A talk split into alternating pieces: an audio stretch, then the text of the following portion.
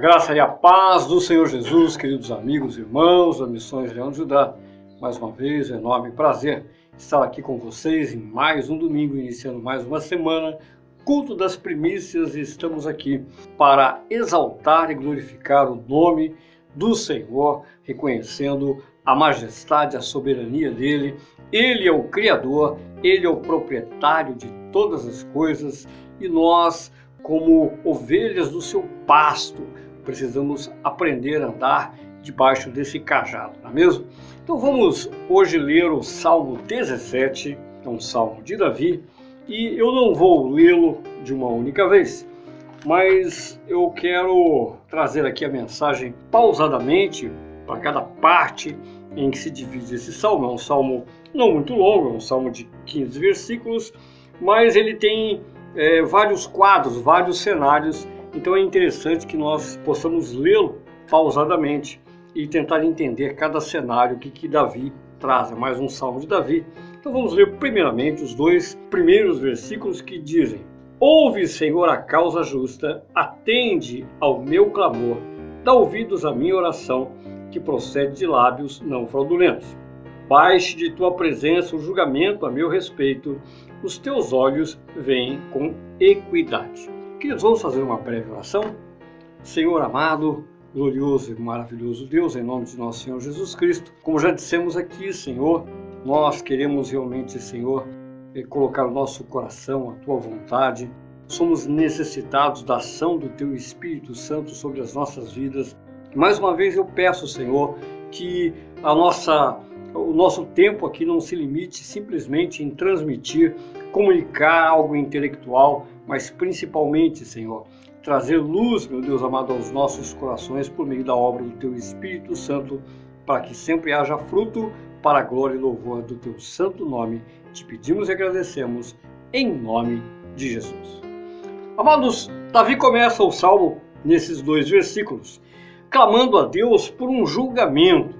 É bastante interessante porque é muito raro a gente ver esse tipo de começo, né, de introdução pedindo julgamento, e até porque, para pedir julgamento, vamos entender o contexto, provavelmente esse salmo foi escrito quando Davi era perseguido pelo rei Saul. O rei Saul, é, de uma forma injusta, de uma forma ímpia, começou a perseguir Davi por inveja, uma vez que Davi foi aclamado pelo povo e, na verdade, havia um propósito de Deus, tanto no reino de Israel como para o próprio Davi, que ele pudesse então sair pelo deserto e viver 14 anos de perseguição para que aprendesse longe da, da, daquele contexto social do reino, ele entendesse o que sofre o povo longe do palácio. Então Davi sofreu essa perseguição e nesse momento ele começa então clamando ao Senhor por justiça. E ele é bastante ousado. Olha, vamos repetir aqui, ó. Ouve, Senhor, a causa justa. Atende ao meu clamor, dá ouvidos à minha oração, que procede de lábios não fraudulentos. Baixe de tua presença o julgamento a meu respeito, os teus olhos veem com equidade. O que Davi está dizendo aqui? Senhor, eu sei que o Senhor é o juiz, supremo juiz, absolutamente justo. O Senhor sabe quem é, quem anda em justiça e quem é iníquo quem não respeita a sua lei. E o Senhor tem visto o meu procedimento, que baixe do céu o julgamento a meu respeito, que não seja o julgamento dos homens, aquilo que os homens dizem a meu respeito, que venha a ser o veredito para a minha vida, mas o veredito esteja ligado ao seu julgamento, porque o Senhor realmente sabe julgar com equidade. O Senhor coloca na balança e sabe exatamente, conhece os meus atos, conhece as minhas palavras e vai então é, colocar um veredito justo sobre a minha vida. O versículo 3, vamos ler agora do 3 ao 5, que diz assim: Sondas-me o coração de noite me visitas, provas-me no fogo e iniquidade nenhuma encontras em mim. A minha boca não transgride. Quanto às ações dos homens pela palavra dos seus lábios, eu me tenho guardado dos caminhos do violento. Os meus passos se afizeram às tuas veredas, os meus pés não resvalaram. Eu te invoco a Deus, pois tu me respondes. Inclina-me os ouvidos e acode as minhas palavras. Bom, nesse trecho, Davi então ele está fazendo uma colocação a respeito daquilo de, de, uma relação pessoal com Deus. Então, inicialmente, ele pediu julgamento, inicialmente, ele pediu que o Senhor apresentasse o veredito avaliando a própria vida de Davi. Agora, ele faz a seguinte colocação no versículo 3, a respeito de que, na verdade, o que ele tem, isso é importantíssimo. Davi está dizendo o seguinte: olha, o meu comportamento não se deve à minha natureza. O meu comportamento, porque eu ando hoje debaixo da justiça, porque eu sigo o caminho da justiça, porque o Senhor me sonda e o Senhor me ensina. Você pode ver aqui, ó, o versículo 4. Quanto às ações dos homens, pela palavra dos teus lábios eu me tenho guardado dos caminhos dos violentos. Davi está dizendo: Senhor, eu tenho olhado a atitude dos homens aqui na terra, mais ou menos assim. Aqui na terra, os homens eles vivem brigando, lutando, guerreando, querendo domínio, invejando, caluniando. De alguma forma, eles se matam uns aos outros por causa de poder, por causa de prazeres e tal. Mas eu, por ouvir a Sua palavra, por causa das palavras dos teus lábios, eu me guardo, eu não ando na vereda dos violentos. Então, quando nós pegamos o versículo 3 e o versículo 4, nós encontramos aqui a humildade de Davi reconhecer. Mais ou menos assim o que ele quer dizer. Senhor, se fosse pela minha própria natureza, eu que vivo aqui nessa sociedade, é, aprendi desde criança que realmente a, a vida, quem, na vida quem vence são os fortes, são os sábios, isso é, o, é a visão do mundo. Se eu tivesse Uh, agindo hoje de acordo com tudo que eu assisti, que eu aprendi dos homens, eu também seria um homem violento, eu estaria brigando agora contra o meu inimigo, levantando armas, emboscada para pegá-lo, para matá-lo, para prevalecer. Mas por que o Senhor me sonda? Porque o Senhor me ensina até quando eu estou dormindo, o seu Espírito me ensina, me dá sabedoria. Como o Senhor tem falado através da sua lei, porque Davi ele está vivendo um tempo pós-lei, né? a lei de Moisés. Eu não vou dizer que ele tinha todo o conhecimento do Pentateuco, de Gênesis até Deuteronômio, né? mas com certeza todos os judeus eles eram educados de acordo com a lei de Moisés. Nós não sabemos o quanto Davi conhecia, mas Davi conhecia bem a Deus. Então, ele debaixo dessa palavra ele entendeu, ele tinha um coração circuncidado pelo amor e pela justiça. Ele entendia que ele não podia se levantar contra o próximo. Ele entendia que, apesar de ser perseguido, ele não podia retribuir com atitudes de perseguição, de injustiça e violência. Veja a humildade de Davi, veja a sabedoria de Davi em colocar aqui, separar. Senhor, se hoje eu sou justo, se eu ando pelo caminho da justiça, isso não vem de mim, isso provém de ti. E essa natureza que hoje eu tenho vivido, mais ou menos como Paulo falou, né? Hoje eu já não vivo, mas Cristo vive em mim. A palavra viva habita em mim e essa palavra me faz caminhar na terra com comportamento espiritual, com atitudes espirituais em relação às outras pessoas e em relação a Deus. Ele está mostrando não só temor de Deus, mas ele está mostrando também o amor de Deus que habitava nele e de alguma forma tocava na vida das pessoas, ok? Vamos agora ao versículo 8, que diz assim, ó: Guarda-me como a menina dos olhos, esconde-me à sombra das tuas asas, dos perversos que me oprimem inimigos que me assediam de morte. Insensíveis cerram o coração, falam com lábios insolentes, andam agora cercando os nossos passos e fixam em nós os olhos para nos deitar por terra. Parecem-se com um leão ávido por sua presa ou leãozinho que espreita de emboscada. Mas Vamos fazer uma pausa, uma pausa para entender aqui. O primeiro versículo que nós lemos aqui fala a respeito, Davi ele faz o apelo, Senhor, me guarda como a menina dos seus olhos.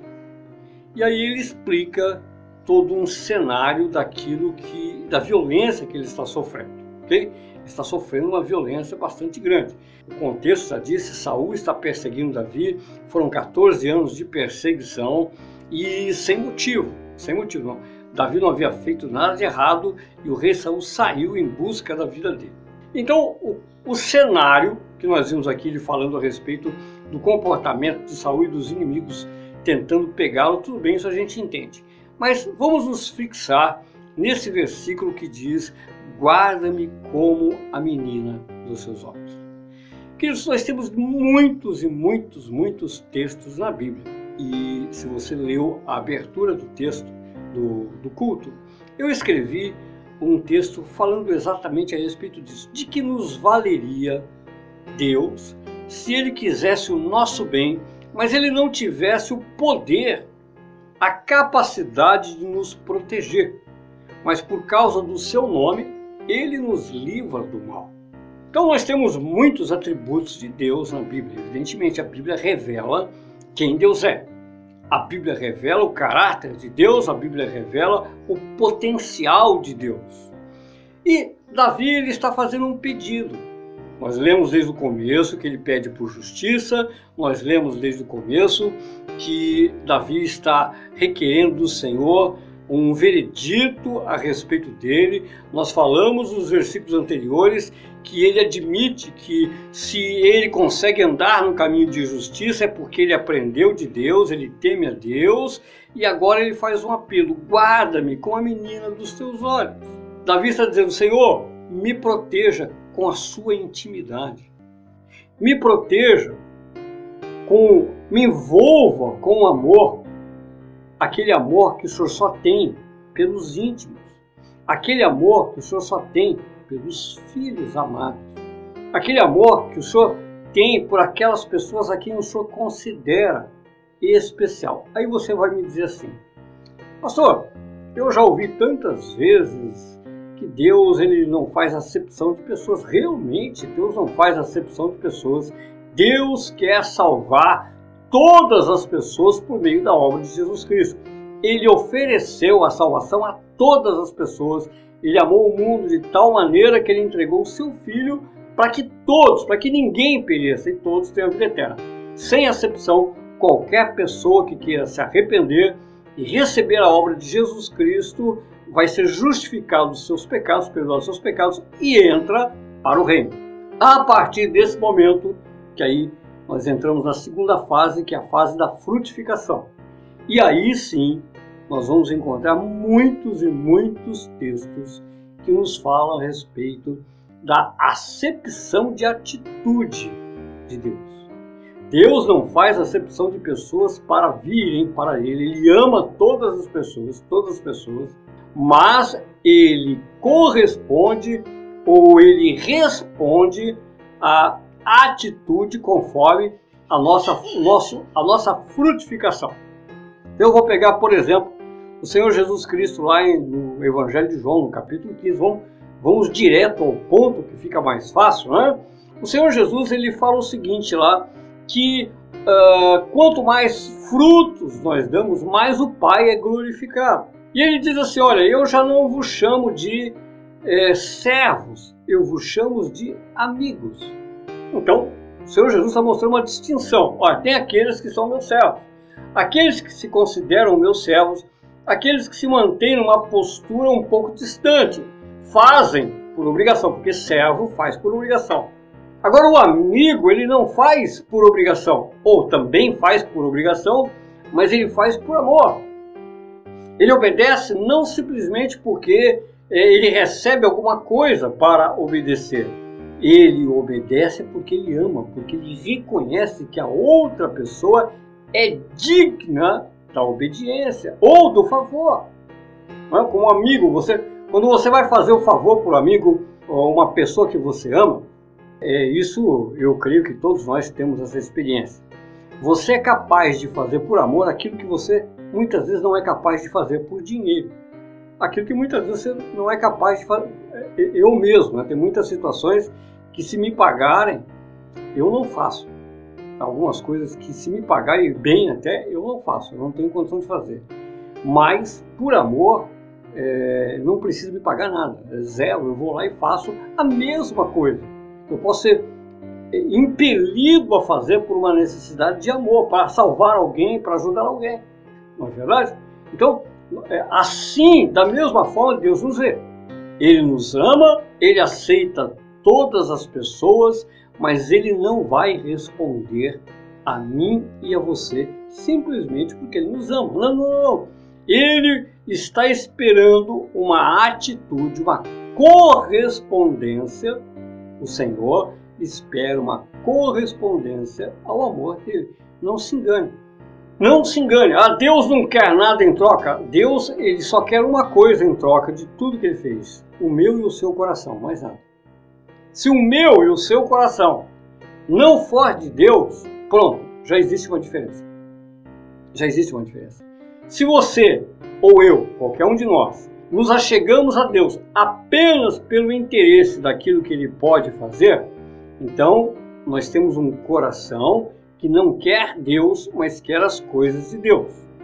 Eu posso estar na igreja, eu posso orar, eu posso ler Bíblia, eu posso até jejuar. Pastor, não é verdade. Uma pessoa que faz tudo isso, ela ama Deus. Ah, então, Jesus está mentindo lá no Sermão do Monte, no capítulo 6, quando ele começa a falar a respeito dos fariseus que jejuavam, que oravam, e muito, mas eram hipócritas, segundo a palavra do Senhor. Por quê? Eles estavam muito mais preocupados com a sua própria glória diante dos homens do que com a glória do Senhor. Eles eram ministros, eles ensinavam a lei. Eles conheciam profundamente, liam constantemente a Bíblia ensinavam a Bíblia. Jejuavam e oravam. No entanto, estavam longe. O coração deles estava longe de Deus. Então veja que como Deus faz acepção. Deus faz acepção de atitude. Por que você está fazendo? Qual é o seu interesse em me buscar? Por que você está agora, nessa manhã, esse horário, ouvindo a mensagem? Qual é a intenção? Evidentemente que Deus não está rejeitando aqueles que estão buscando, de forma alguma. Deus está nos ensinando exatamente para a gente enxergar. Porque talvez alguém ouça essa mensagem e até esse momento não tenha um coração voltado para Deus. Mas ouve hoje essa mensagem, amanhã outra, outra, outra, outra e começa a perceber que realmente o coração não está legal. O coração não está de acordo. Queridos, eu vou fazer uma colocação aqui, às vezes até um, é um pouco exagerada para alguns, mas veja bem. Quando nós falamos de vida de oração, e Davi está fazendo aqui uma oração. Salmo 17 é uma oração. Quando nós falamos de vida de oração, nós estamos falando de uma vida de relacionamento que deveria ser absolutamente natural para qualquer pessoa. Qualquer cristão que se diz cristão de verdade, ele não deveria é, é sentir peso para orar. Não, deveria ser uma coisa tão natural quanto comer, respirar e dormir. Por quê? Porque afinal de contas ele crê em Deus. Afinal de contas ele crê na existência de Deus. Afinal de contas ele espera algo de Deus. Afinal de contas ele confessa, quando ele confessa o Senhor Jesus Cristo, ele confessa que pertence ao mundo espiritual. Ele confessa que ele está em trânsito nesse mundo natural, como nós conhecemos pela Bíblia e vamos terminar no outro mundo, no outro reino preparado pelo Senhor Jesus Cristo. Perfeito? Então, nada mais natural do que desenvolver uma vida de oração. Eu não estou dizendo aqui que todas as pessoas deveriam orar duas horas por dia, três horas por dia, uma hora por. Não, não. Não é isso que eu estou falando. Eu estou falando de ter um coração que não tenha a menor dificuldade de orar, não tem a menor dificuldade de conversar com Deus. Por quê? É dele que eu dependo e é a ele a quem tenho que prestar contas. Não é só uma questão de depender. Eu tenho que prestar conta do meu dia. Eu tenho que prestar conta das minhas palavras. Eu sei disso porque, como cristão, eu sei que haverá um julgamento. E eu sei que eu posso pensar, pensar e até enganar pessoas, mas não a Deus. Davi, quando ele diz lá no começo do salmo, Senhor, baixe de ti o julgamento a meu respeito, Davi está dizendo, Senhor, o Senhor tem visto como tem sido a minha conduta diante de ti.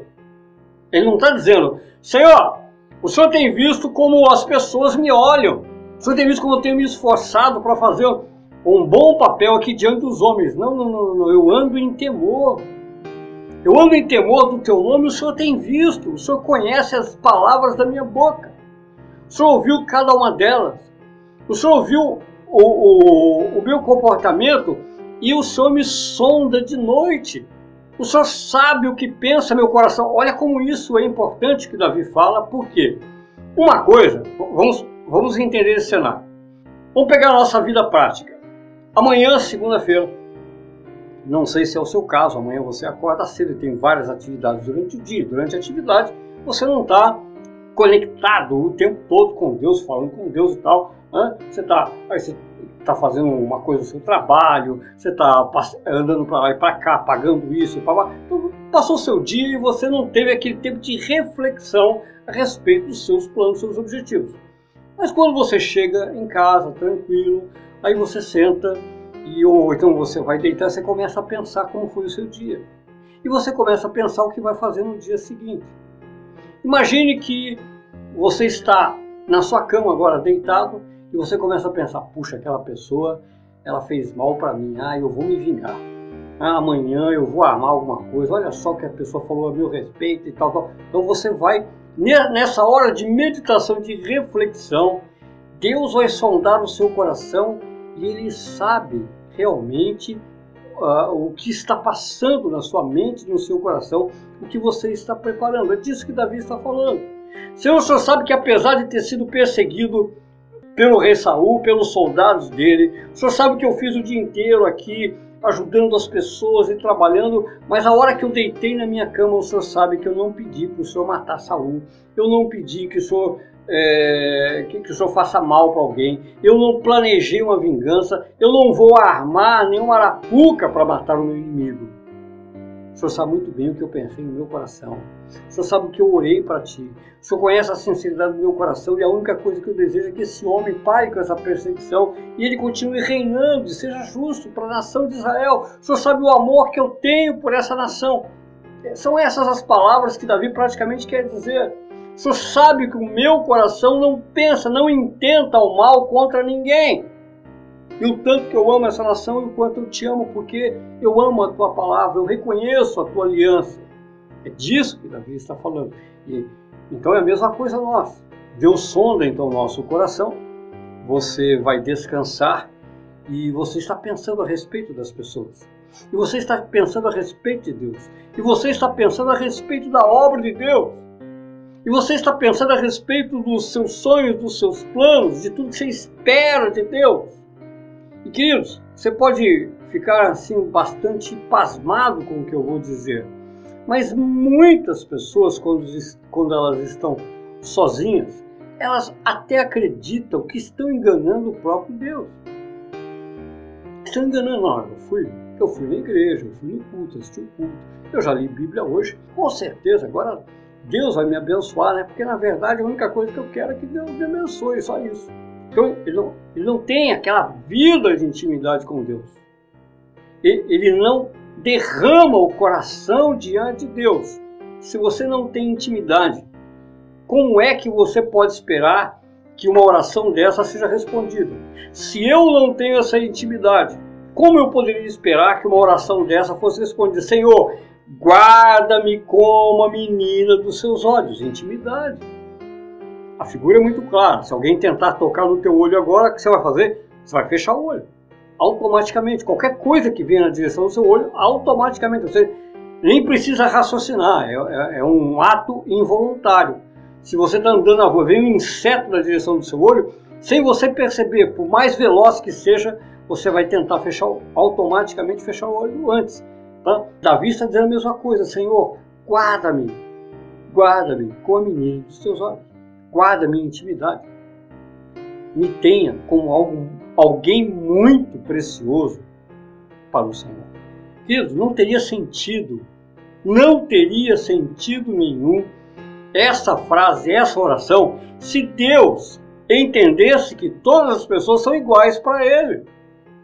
Não teria o menor sentido isso, Senhor. Ah, por quê? Porque todos nós seríamos como a menina dos olhos. Então, Davi saberia que Deus, todas as pessoas, Ele vai proteger. E nós sabemos que isso não é uma verdade. Nós sabemos que muitas vezes Deus permite algumas coisas até para nos fazer crescer, para nos aperfeiçoar, para entender essa questão de intimidade. Nós temos, por exemplo, Jó. Deus amava Jó muito. Leia o capítulo 1, capítulo 2. Veja o testemunho que Deus deu de Jó. No entanto, Deus permitiu que, que Satanás fizesse tudo o que fez com Jó. E por que Deus permitiu? Porque também Deus guardava Jó como a menina dos olhos dele. Você não vai tirar a vida dele. E depois que Deus fez, Deus primeiro deu crescimento espiritual para Jó, elevou Jó ao nível de amizade. Que Jó fala no capítulo 42, Senhor, eu te conhecia do quê? De ouvir falar. É, eu não tinha intimidade contigo. Eu recebi aqui um monte de mandamento, de lei, e eu andava de acordo com essa lei, mas eu nunca tive intimidade contigo. Eu sabia o que eu tinha que fazer, mas eu nunca te conheci. Mas agora os meus olhos te veem. Agora realmente sei quem é o Senhor. Agora eu me calo, me abomino na minha carne, na minha insensatez de ter julgado, ter presumido que o Senhor era como um homem duro e cruel que apenas queria nossa obediência. E hoje eu vejo que apesar de eu ser uma formiguinha, apesar de eu ser o, o grão da terra e o Senhor ser o grande Criador, o protetor de todas as coisas, o sustentador de todas as coisas, o Senhor ainda cuida de mim, se interessa por mim. É, é disso que Davi está falando. E é isso que nós temos que levar em consideração. Para terminar, Vamos ver os últimos versículos aqui, a partir do 13. Levanta-te, Senhor, defronta-os, arrasa-os, livra do ímpio a minha alma com a tua espada. Com a tua mão, Senhor, dos homens mundanos, como cujo quinhão é dessa vida e cujo ventre tu enches dos teus tesouros, os quais se fartam de filhos e os que lhes sobra deixam aos seus pequeninos. Eu, porém, na justiça contemplarei a tua face, quando acordar, eu me satisfarei com a tua semelhança. Amados, esse versículo 15, além da profundidade que ele apresenta, também é de uma enorme ousadia profética de Davi. Davi está falando a respeito de, mais uma vez, ele está falando a respeito de dois grupos de pessoas. Aqueles que pertencem ao mundo e que Deus não se preocupa que eles estão ficando ricos, porque na verdade o coração deles está na terra. O coração deles, o plano, o objetivo da vida deles está aqui. Eles não têm o menor interesse por Deus. Então, deixa eles ricos cada dia mais, não tem problema.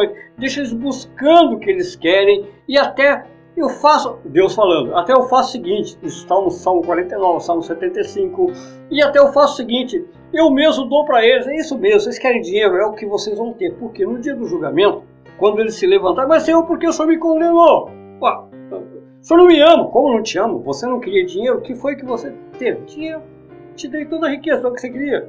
E a riqueza levou essa pessoa para a perdição. Agora, no versículo 15, Davi fala com tremenda ousadia. Ele fala no versículo anterior, né? Senhor, enche eles mesmo de bens. Tá tudo certo. Eu, da minha parte, quando eu despertar, ou seja, eu vou morrer, quando eu despertar, eu vou contemplar o Senhor e a sua semelhança. Eu serei igual ao meu Redentor. Eu serei igual, evidentemente não, não é o nome de Jesus, né? O nome de Jesus o Salvador ainda não havia sido anunciado, mas eu serei como Messias, eu serei como ungido, eu sei que na redenção, na redenção que o Senhor prometeu, nós vamos ressuscitar com o corpo glorificado.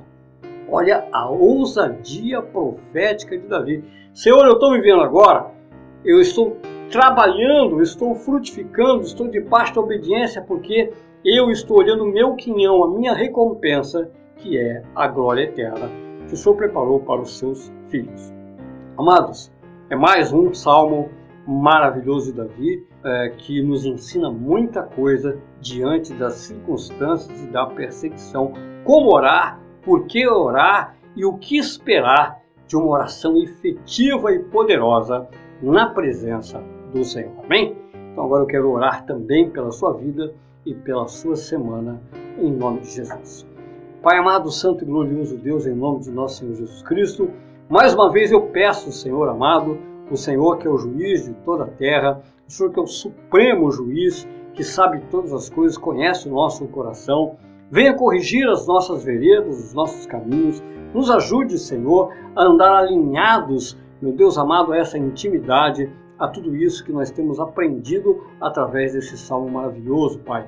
Em nome de Jesus eu peço em favor desse meu irmão, dessa minha irmã, que estão agora ouvindo essas palavras, Senhor, e que essa semana seja realmente grandemente abençoado por meio da intervenção, da tua intervenção nas nossas vidas e nas nossas famílias, Pai. Recebe a adoração e o louvor, porque o Senhor é digno de toda honra, glória, Pai. Em nome de Jesus.